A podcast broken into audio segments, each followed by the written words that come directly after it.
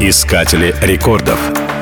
История электросварки берет начало со времен детального изучения электрической дуги. Русский физик-экспериментатор Василий Петров в начале 19 века ставит опыты по изучению электропроводимости различных материалов, используя самую мощную гальваническую батарею. И случайно приходит к открытию нового на тот момент явления, увидев яркое свечение между обломками угольной палочки, которая в тот момент была включена в цепь батареи. Свои выводы академик излагает в научном труде «Известие о гальвано-вольтовых опытах». Книга издана в 1803 году, но работа автора еще долго будет пылиться на полках, и труд его признают только без малого века спустя.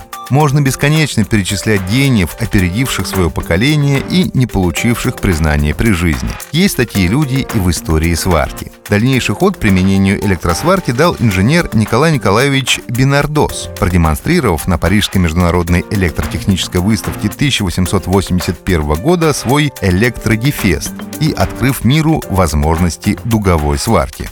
Для получения патентов Бинардос продал свое имение – и лишь спустя 4 года смог запатентовать свой способ и основать показательную мастерскую. Он получает патенты Франции, Великобритании, Австро-Венгрии, Швеции, Италии, Германии, США и других стран. Инженер многое ставит на карту и получает благодарность и золотую медаль технического общества.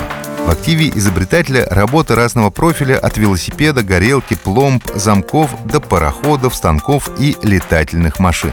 Но только сварка обрела такую популярность, более сотни заводов США и Европы за пять лет взяли на вооружение этот процесс и сделали его основным при производстве новых изделий.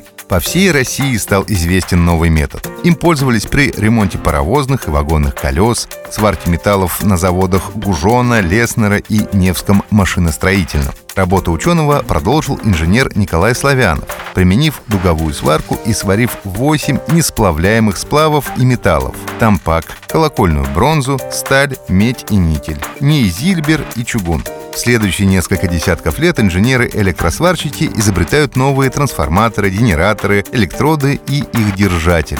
Им еще предстоит преодолеть немало трудностей, но это уже необходимость, так как мир уже не мог существовать без электросварки. Искатели рекордов.